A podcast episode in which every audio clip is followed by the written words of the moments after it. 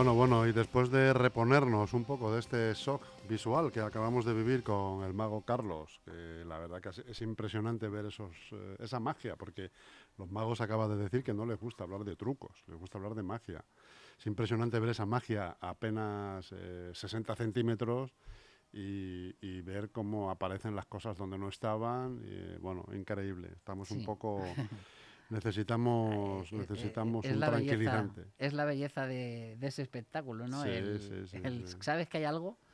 Yo pero te digo una cosa, pero, con no ver lo que hay, ¿no? Si con eso no ligas, ya no ligas con nada.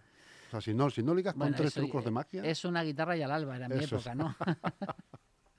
quien sabía cantar en guitarra la, canción del alba ya tenía, como tenía todo tocar guitarra, tenías y si encima estabas eh, en una playa de Valencia con esa luz tan especial, ahí tienes mucho ya, no, ya no fallabas. Ya no te digo nada si encima te sabías un par de truquillos con una baraja española, ¿no? Sí, algún truco me sé yo, pero vamos, de, de, los, de los que todo el mundo se sabe, ¿eh? no, no son nada especiales. Bueno, Pedro, pues te doy la bienvenida. Muy buenas tardes. Buenas tardes. Eh, ¿Cómo ha ido todo? ¿Cómo ha ido la semana desde la última vez que nos vimos? La semana estupenda, estupenda. Que hicimos un espacio corto, nos quedamos con muchas cosas en el tintero. Sí, fueron... Eh, llegué tarde.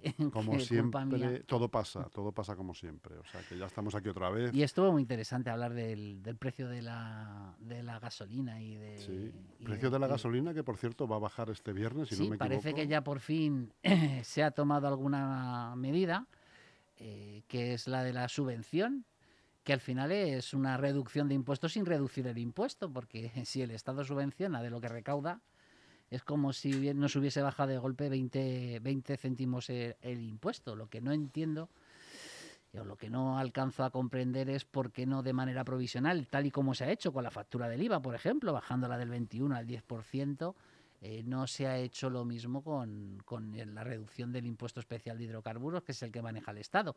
De todas maneras, no me quiero olvidar que también la Comunidad de Madrid podía haber tomado alguna medida respecto de este asunto, puesto que eh, la Comunidad de Madrid también tiene un impuesto eh, de nada más y nada menos de 8 céntimos el litro. Si la Comunidad de Madrid, que tanto predica la reducción de impuestos, eh, pues bajara a 4 céntimos, ¿no? El 50%, eh, pues también se vería reducido. Claro. Qué bien nos hubieran venido esos 24 céntimos al final. Que el problema de reducir impuestos también es eh, sí, es un que son menos ingresos. El que se vuelve contra uno. Efectivamente, y hay que pagar al final la sanidad, hay que pagar la educación y hay que pagar tantos y tantos servicios que se prestan. El problema y lo que piensa el ciudadano. Prestan con impuestos. El problema, Pedro, y lo que piensa el ciudadano de a pie es que, como estaba tan alta la gasolina, que ha llegado a, récords históricos, casi en, había sitios donde costaba dos euros prácticamente. Sí, sí, en algún sitio he visto yo dos euros. Con el descuento este de 20 céntimos aún sigue estando cara. Sí, está cara, pero claro, 20 eh, céntimos de golpe, eh, la verdad es que es de agradecer. Y me, temo que no va a bajar más. Vamos a ver, porque va a depender mucho también, pero ya tampoco van a ser grandes bajadas de la bajada del, barril, del precio del barril del petróleo que me imagino que ocurrirá cuando en Ucrania se pongan las cosas en paz, ¿no? Si es que se, se llega a eso, ¿no? A ver si esas nuevas rondas de negociaciones llegan, llegan a buen puerto y tenemos por fin eh, una paz en, en Europa. Parece que hoy mismo había, había una mesa, estaban sentados, hasta el propio Abramovich estaba allí sentado, que habían... Eh, sí, a ver si en, Estambul eh, se les contagia algo de la pasión turca, vamos a ser un poco cinéfilos y no hacen lo de Will Smith, ¿no? Eso es, eso es. Eh, cero violencia, no a la violencia. Cero violencia a, pesar, de a pesar de que te insulten, ¿no? A pesar de que te A pesar de que te insulten, eh, siempre a mí me lo, así me lo enseñó mi, mi padre, ¿no? Que a la violencia no hay que responder con violencia porque genera más violencia. Eh, de hecho, mira, esta mañana hacía tiempo que no me escribía un troll en, en Twitter, ¿no? y de repente ¿Todavía conservas haters? todavía conservo algunos, sí, pero este era nuevo, este ni le conocía, ¿no? Eh, y ha entrado uno y lo primero que me ha venido a la cabeza dice, contestaré con educación que así le desarmas. Y eso es lo que he hecho. Sí, señor, así debe ser. Así debe ser. Bueno, como íbamos, eh, como estábamos hablando al principio, todo este asunto de la gasolina, 16.000 millones de euros. Pedro, que casi nada, ¿verdad? la broma. Aquí hablamos de miles de millones de euros como si fuera... cualquier cosa que hagas del Estado se te escapa los miles de millones enseguida, ¿no? Menos mal que hay superávit. Menos mal, sí, menos mal que hay superávit. También el Ayuntamiento de Leganés, ¿no? Que eso parece ser que en breve se va a anunciar, eh, no me acuerdo de la cifra exacta, pero me parece que eran 63 o 65 millones de euros de superávit nuevamente el Ayuntamiento de Leganés. Significa cuentas saneadas, eh, pero también significa que se podían haber hecho más cosas, ¿no? ¿A qué crees que obedece ese ahorro? En este caso, algo que, hablamos también Javier de Digo y yo en, un programa anterior, ¿no? Este ahorro es debido a la, a la falta de acción política en el ayuntamiento de Leganés, eh, porque eh, falta de acción política que no es achacable, y eso quiero dejarlo bien claro, 100% al equipo de gobierno, porque ahí intervienen en la aprobación de los presupuestos todos los partidos políticos, ¿no? Y en este caso, eh, los partidos, los dos partidos que están en el equipo de gobierno no conforman la mayoría para sacar un presupuesto adelante y por lo tanto eh, la responsabilidad principal no hay que quitársela al equipo de gobierno, pero al final son los 27 concejales los responsables de que este ayuntamiento, igual pasaba en los dos mandatos en los que yo estuve de concejal, eh, pues al final somos los responsables de que la ciudad no salga adelante. Eh, el curso pasado, si no recuerdo mal, casi 50 millones de superávit. 72 llegué a tener, 72, 73 millones de superávit llegué a tener en algún, en algún momento, sí. Igual, eh, pero en ese caso sí que es verdad que un equipo de gobierno de seis concejales con el resto en la oposición, pues resultaba muy difícil, resultaba muy difícil sacar cualquier proyecto adelante. De hecho, eh, siempre lo recuerdo, el único presupuesto que se aprobó fue el penúltimo y lo aprobé porque ULEC decidió no hacer oposición. La verdad que muy poco se puede decir de, un ayuntamiento que no tiene ese superávit, eh, un poco sin sentido, cuando los que conocemos un poco el entorno de la ciudad eh, vemos eh, cierto, cierto abandono, cierto desamparo. ¿no? Estamos hablando, ahora se me viene a la cabeza inmediatamente los ascensores. Eh, tan olvidados para, para, personas que lo necesitan y, estamos hablando de barrios enteros que necesitan un ascensor en la fachada o en el interior, si se puede, ¿no? Y llevan como tres años de espera para... Y sin embargo hay dinero de sobra, ¿no? No, no se entiende. Sí, hay, hay liquidez. El ayuntamiento tiene liquidez. lo de dinero de sobra es un poquito más relativo en la administración pública porque ya sabes que los presupuestos es ley y, los presupuestos son limitativos y el reparto hay que respetarlo. Y, al final poner en un lado es quitar, quitar de otro. ¿eh? Hay que tener en cuenta eso. Es decir. ¿Y con ese dinero ahora, Pedro, qué, es lo que sucede? Tú que has estado. Con el dinero de liquidez, bueno, pues mm. eh, mm, lo primero que tienes que hacer es pagar deudas. Eso es lo primero que tienes que hacer con la liquidez presupuestaria.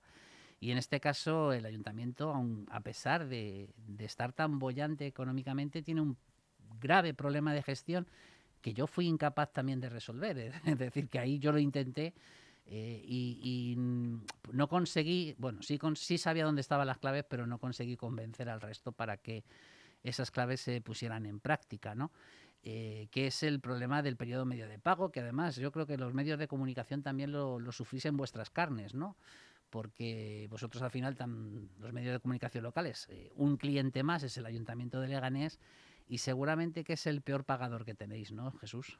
Es con diferencia. Con diferencia, ¿verdad? Bueno, pues eso es por un problema de gestión. evidentemente no es por liquidez. Me parece que andaba en torno a los 30 millones de, euros la deuda comercial que tiene el Ayuntamiento de Leganés. Eh, y eso es lo primero que habría que hacer. Es decir, eh, poner todos los medios que tiene el, Ayuntamiento eh, y más para solucionar este trágico problema que además eh, supone un cerrojazo también a la posibilidad de recibir determinadas subvenciones, subvenciones que por cierto también perdemos según el alcalde por haber leído mal las bases, ¿no? Pero, pero la verdad es que eh, eso demuestra que estamos teniendo un grave problema eh, a nivel de gestión que, y además si te acuerdas con, con Javier de Diego coincidíamos que la única solución posible es empezar a cuidarlo de dentro, yo sé que ya empieza a aparecer en mí un mantra, pero es que es la verdad. Es decir, si el ayuntamiento no funciona bien por dentro, luego no se puede pedir que, se hagan cosas visibles, porque cuando intentas hacer cosas visibles, si no hay músculo, eh, pues al final el, el, paciente no se levanta de la cama. Precisamente ese, esa puede ser eh, otro de los motivos por el cual hay ese superávit. Claro, claro, es uno de los motivos principales también.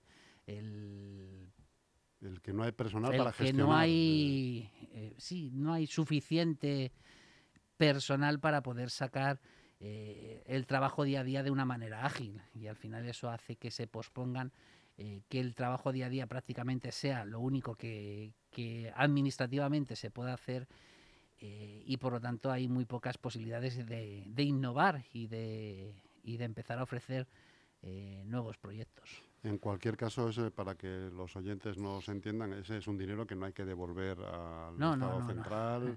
No, no, no, es un dinero del ayuntamiento. Hombre, también podría servir si las necesidades económicas eh, lo permitieran, es decir, si, si, si, si, los vecinos y vecinas están lo suficientemente contentos como para no tener más servicios de los que se prestan, podría servir para reducir eh, de una manera suave eh, las tasas y los impuestos públicos, claro, pero, pero claro, si tú a mí me preguntas y lo primero que se me ocurre sería, después de pagar las deudas, eh, tanto con los bancos como con, con los con los acreedores del, ayuntamiento de, Leganés es invertir en la limpieza de esta ciudad. Yo creo que esa podría ser, eh, o al menos yo así lo defendería, eh, aparte de lo social, evidentemente.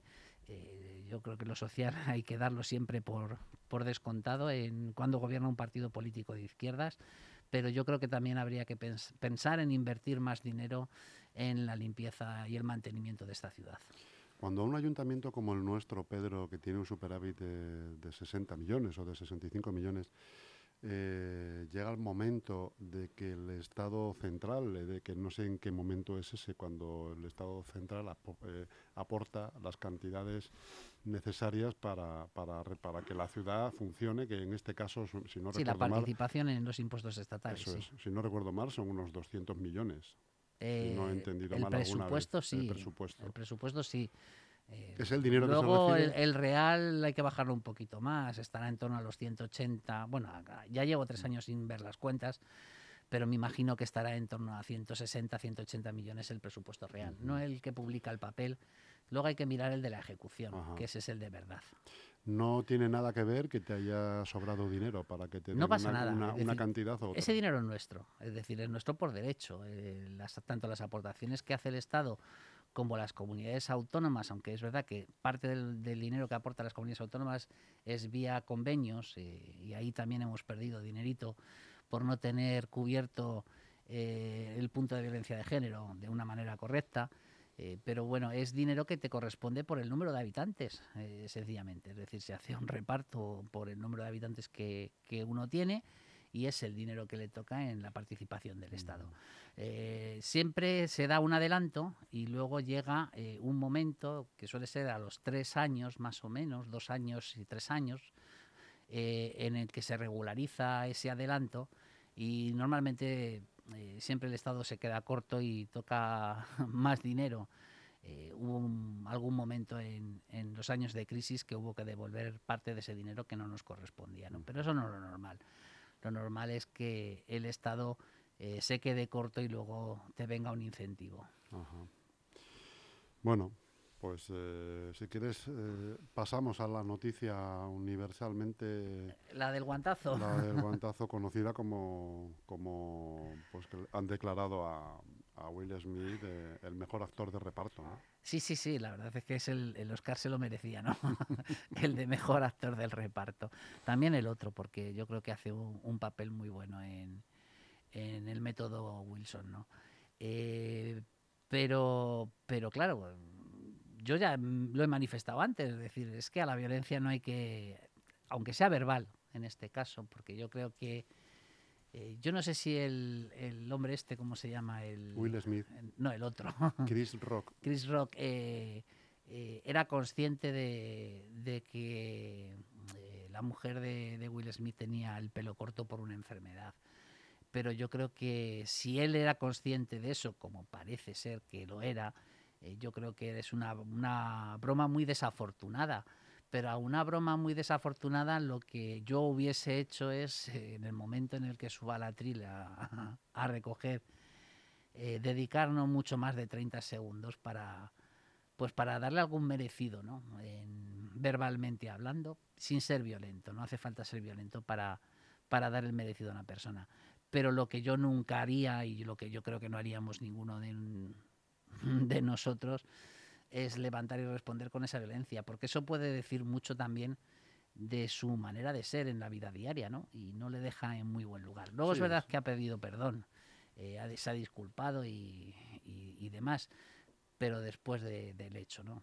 El- yo creo que eh, Will Smith eh, es una persona lo suficientemente carismática como para tener sus nervios siempre bajo control, ¿no? Y no dejarse llevar por esas emociones tan primarias y, tan denunciables, ¿no? Efectivamente. Esta mañana hemos tenido aquí un programa de, tele- de- televisión, como todos los días, como hoy los martes a las once y media.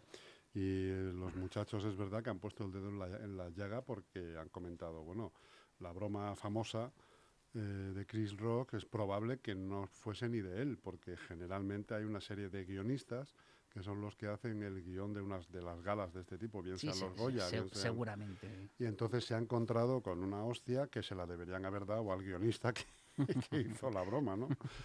Eh, bueno, bromas aparte también, eh, la verdad que ha sido un- un- una cosa muy viral en el, universalmente, todo el mundo, nunca mejor dicho, ha fíjate que ha hecho, hablando ha de hecho eso. declaraciones hasta el... Y que hay el- opiniones encontradas, quiero Sí, sí, decir. Hay hasta- gente que está a favor y gente que está en Yo a contra, favor de la violencia nunca lo entenderé. Pero hasta ha hecho declaraciones el ex campeón de, eh, de guantazos, que, que es un ruso, Basil, no me acuerdo ahora del apellido, ¿no? Eh, diciendo lo mal que le ha dado. O sea, que además es que le ha dado mal.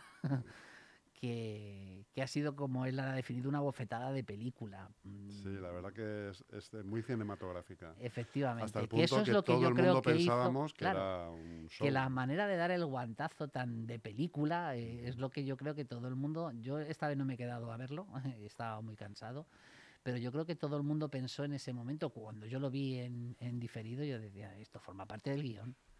Sí, sea, porque es no algo muy es- americano, sin es duda. que además nadie muy daría un americano. guantazo, es decir, si al final a ti te provocan de tal manera que tú pierdes la ira, que te puede ocurrir a todo el mundo en algún momento dado, eh, yo creo que lo primero que se te ocurre es dar un puñetazo, no dar un guantazo, ¿no?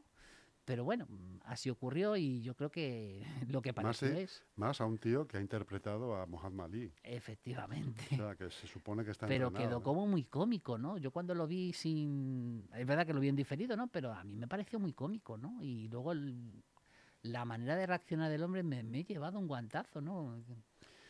No sé. Qué poco muy- se habla, de todos modos, de esa manera de Si reaccionar. yo ¿eh? veo venir a alguien a mí de frente, yo no me quedo quieto.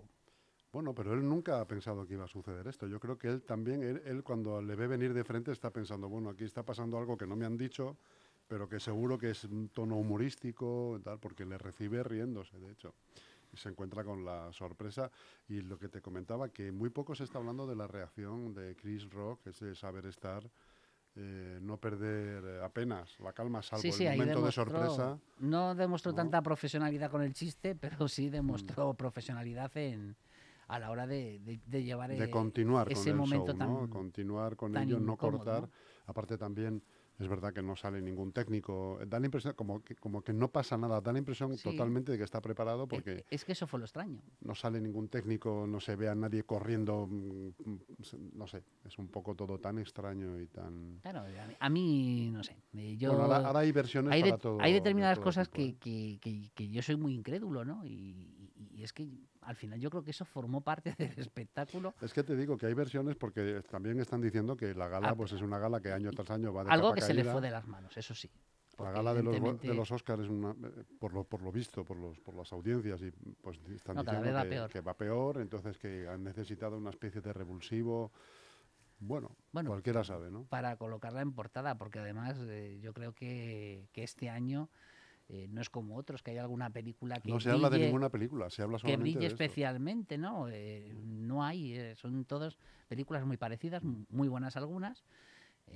Yo creo que, que allí se cometió también una injusticia porque Penélope Cruz, no tanto Javier Bardem, porque yo creo que Will Smith está, está muy bien en, el papel, aunque tendría que haberse llevado, como tú has dicho, el, el Oscar al, mejor reparto, ¿no?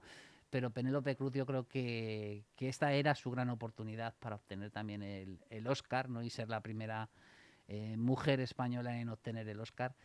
Y, y, se ha quedado a las puertas. Además, yo lo que leía es que la daban como favorita, pero bueno, eh, ya llegará otro momento porque la verdad es que Penélope es una, una, gran actriz. Y además les queda mucho, mucho camino por delante todavía. Y en cuanto a Will Smith, pues no sabemos cómo reaccionará el público americano. Eh, Seguramente que si fuera algún escándalo sexual lo perdonaría menos que esto, fíjate. Tengo yo, esa sensación. Y otra, otra, otra mm, reflexión que estaba haciendo yo antes, eh, ¿qué hubiera pasado si el presentador hubiera sido blanco? Yo creo que hubiese pasado lo mismo. ¿eh? ¿Sí? Pero hubiese creado todavía más, eh, más corrientes a favor y en contra, hubiese, hubiese creado... A lo mejor si hubiese sido al revés, que el que abofetea fuera un hombre blanco, mm, hubiésemos estado en, en una circunstancia que hubiesen aprovechado los movimientos. ¿Qué hubiera pasado si, si en vez de ser Will Smith es Liam Neeson, que creo que tiene unas manos como palas de pádel, el, de la lista de Schindler? Tela marinera. ¿Eh? Y le atiza a Chris Rock. Seguramente que se hubiese elegido puñetazo. bueno, algunos, la verdad. Y luego los memes han estado muy, muy graciosos. La verdad es que los memes sobre, sobre Will Smith han estado muy, muy graciosos. ¿no? Dentro de, de, de, lo denunciable que es, repito, el hecho de, de utilizar la violencia, aunque sea para responder a, a, la violencia, en este caso verbal. ¿no? Sí, pero llevas razón cuando dices que él, si hubiera, cuando le dan la estatuilla en el speech este es que le, que le, que le permiten, eh, hubiera, hubiera denostado la, la, broma de Chris Rock, que a, la sazón es Hubiese quedado mejor, hubiera quedado como caballero, caballero, mucho más elegante y también hubiese sido... Y hoy, hoy hubiera sido... Seguramente eh, viral, ¿eh? ¿eh? hoy, sí, hoy hubiera sido un héroe universal. Sin embargo, yo creo que tiene ahí un 50% de villano. Bueno, es también... Es Will Smith. que es que al final tampoco podemos pedir peras al olmo, ¿no? Pero es verdad que, los Oscars siempre se prestan a veces a, no a cualquier, eh, si te das cuenta, cualquier acto que se sale del guion es, es eh, muy muy muy recordado siempre. Siempre sale en los zapping y sale. Acuérdate cuando envió Marlon Brando envió a una india a recoger eh, su estatuilla. Exacto, sí, sí. Por ejemplo. Ahí, eh, y además los grandes siempre buscan algo para, pues eso, para pasar a la posteridad al mm. final. Es esta megalomanía de pasar por algo a la posteridad. Y, evidentemente Will Smith ya va a pasar eh, a la posteridad de los Oscars mm. Con, la anécdota protagonizada, ¿no? Eh, pero hay, hay, un debate muy interesante en este asunto que es lo de si quitarle o no quitarle el Oscar a Will Smith. Y claro, eh, ese debate sí que tiene, tiene muchos peros, ¿no? Porque eh, en los Oscars no es la primera vez que ocurre algo eh, fuera de lo común o denunciable o, incumpliendo la normativa de, las galas de los, de los Oscars, ¿no? Pero claro, es la primera vez que lo hace una persona de color. Y, y, vamos a ver cómo actúan. Yo creo que eso le va a hacer de freno y que no va a pasar absolutamente nada, que mm. se va a correr un tupido velo eh, iba a pasar, pues eso, al final como una mera anécdota eh, en, la historia de la gala de los Oscars. Bueno, yo creo, sí, yo particularmente creo que no sería demasiado justo que le quitaran el Oscar, porque el Oscar lo ha ganado por un trabajo más o menos bueno o excelente que ha hecho y quitarle el premio probablemente pues no sería justo eh, que tuviera que, deshacerse del premio por un acto así. Yo creo que ya bastante. Se le aplicara la legislación de Los Ángeles y el castigo lo tuviera, pues como me imagino que como falta, no sé, porque ahí ya sí que desconozco cómo funciona. ¿no? Ah, esto, como va a tener todavía, yo creo, recorrido durante una semana más por lo menos, todavía está pendiente que Chris Rock se decida a denunciar o no todo esto, porque porque le, saca la panoja bien sacada, ¿eh? si quiere. Los abogados americanos ya sabes cómo son para esto. Sí. Eso por un lado. Y por otro lado, él yo creo que bastante castigo está recibiendo en las redes sociales seguramente. Fíjate que nosotros tenemos 100, redes 100, 100 usuarios de redes sociales, pero ¿cómo estarán las redes sociales en Estados Unidos? Eh, estarán que pitan porque, bueno, pues yo he leído, sin, sin ir más lejos, que pues el, el, comportamiento de Will Smith es el calcado de un maltratador, ¿no? Sí. Utilizar la violencia y luego pedir perdón acto seguido, llorando. Eh, yo, no, yo, no, yo no te he querido pegar, pero tú me has, pero, obligado. Pero te, pero te, he pegado, ¿no? Y te, he pegado al final. sí, además está el, el, sentido de propiedad, ¿no? Que al final demuestra esa actitud eh, hacia, la, hacia, la, de la, hacia la mujer, ¿no? Efectivamente. Eh, es lo que te he dicho al principio, es que eso lo que ha demostrado al final es el, el carácter de, de, Will Smith, eh, no solo en público, sino también en privado, porque si uno reacciona así en público, no quiero pensar nada Will Smith cabreado en privado. O sea, no, es que no lo quiero ni pensar, ¿no?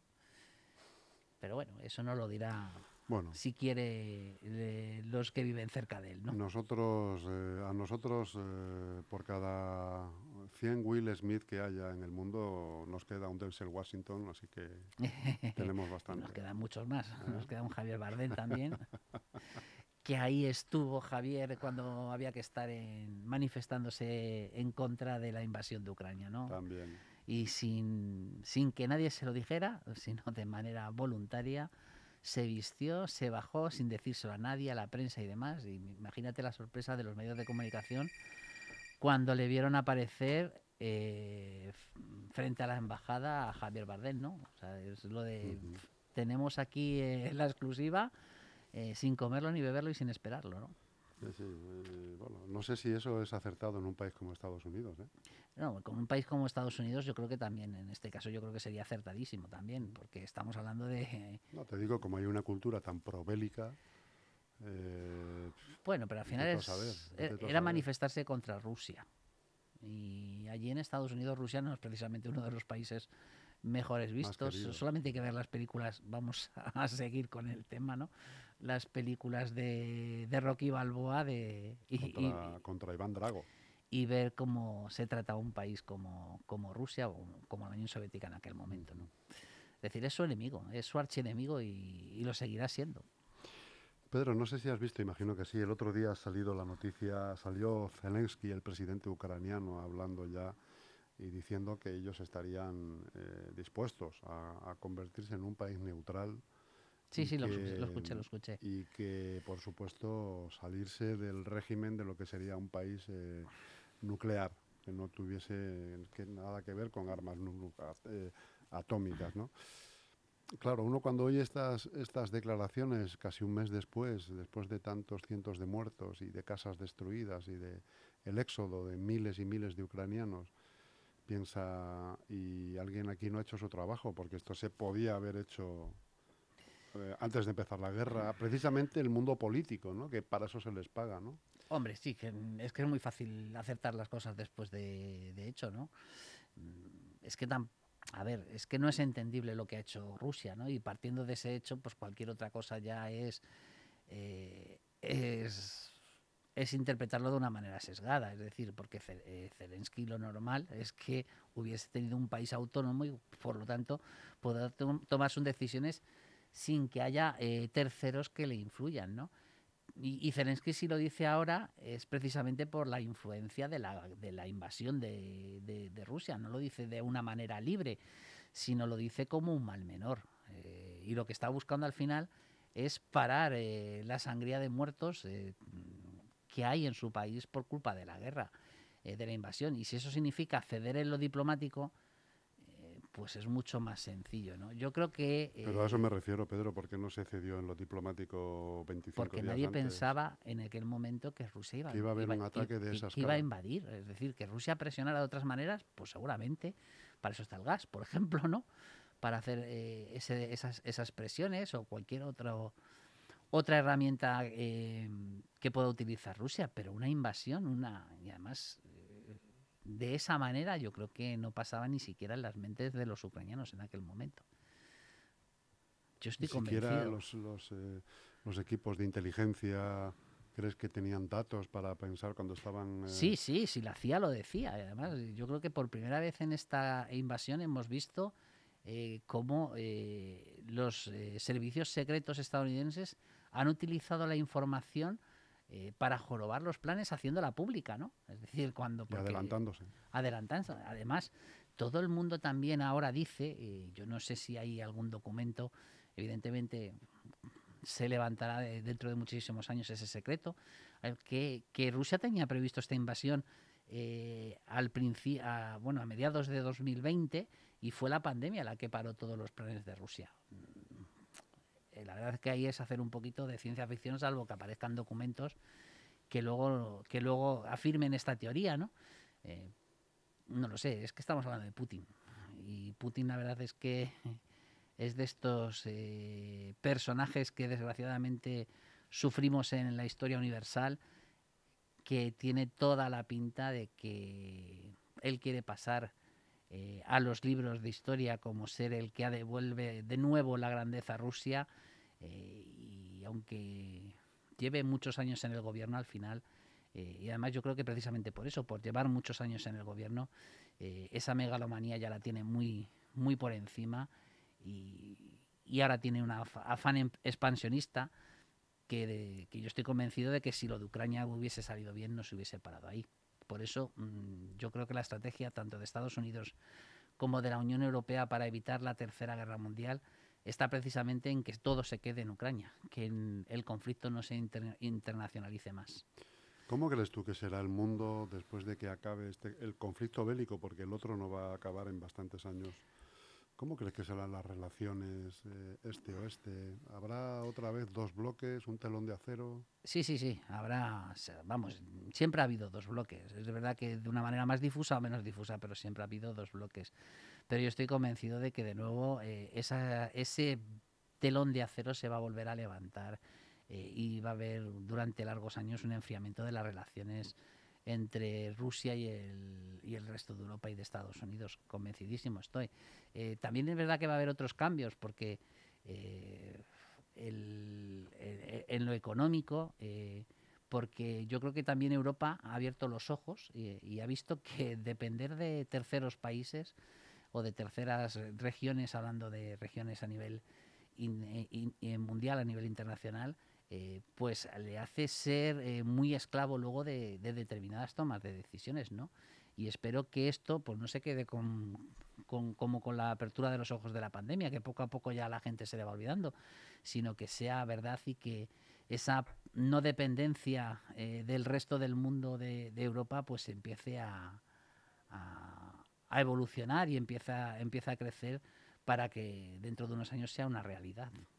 Yo me temo, Pedro, que España no va a salir muy bien parada de todo esto, primero por la crisis mundial que se, que se cierne sobre todos nosotros y segundo, precisamente por el problema que, vamos a, tener con Argel en relación con el reconocimiento del Sahara, que ha dicho ya esta mañana el primer ministro argelino que van a respetar los contratos del gas hasta que hasta que expiren. A partir de ahí van a revisar todos los contratos que tienen con nosotros y probablemente se va a poner el tema bastante leonino. Mira, si hay algo que nosotros eh, como país muchas veces eh, somos muy de criticarnos, pues somos así, somos somos así, pero eh, la diplomacia española es de las mejores, y, no lo digo porque esté ahora el Partido Socialista en el gobierno, sino es que esto lleva ocurriendo desde los reyes católicos, ¿no?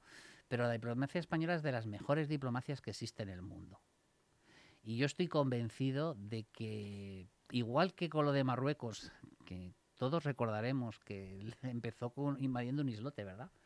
Eh, la gran crisis con Marruecos empezó invadiéndose un islote hace ya muchísimos años. Estaba Trillo de, ministro de Defensa y José María Aznar.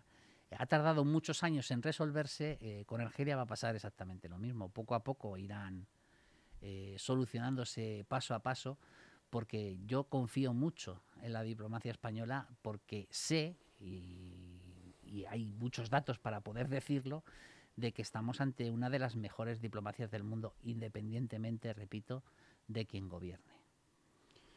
Bueno, querido amigo, pues espero que así sea. Espero que, tus palabras eh, sean ciertas y acertadas porque como no sabemos todavía qué va a pasar y, que, no nos, que no nos afecte en demasía tanto desmán y tanta guerra y, que podamos vivir en, prosperidad y, mirando al futuro con tranquilidad. ¿no? Bueno, ahí no soy tan optimista, ¿eh? porque el avispero está removido y hasta que otra vez vuelva a sentarse el avispero, eh, pues pueden pasar unos cuantos años, ¿no?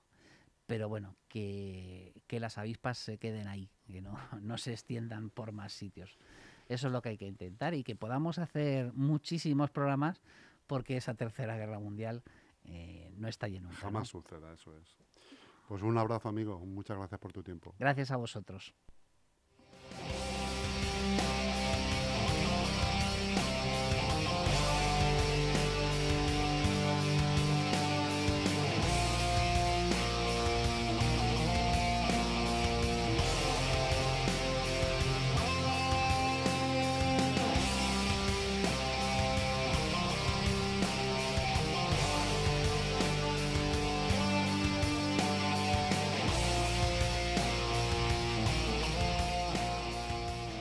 ¿Eres un emprendedor y estás buscando el espacio perfecto para instalar tu negocio? Lo tenemos. Está en Algete, en la calle Mayor, la vía principal de uno de los municipios con más proyección de la Comunidad de Madrid.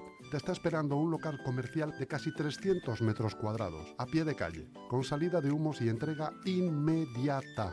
Y lo mejor, por 360.000 euros y con hipoteca financiada al 100%. ¿Qué más quieres? Llama ya a Grupo EM Inmobiliaria al 91 689 6234 o infórmate en grupoeminmobiliaria.com.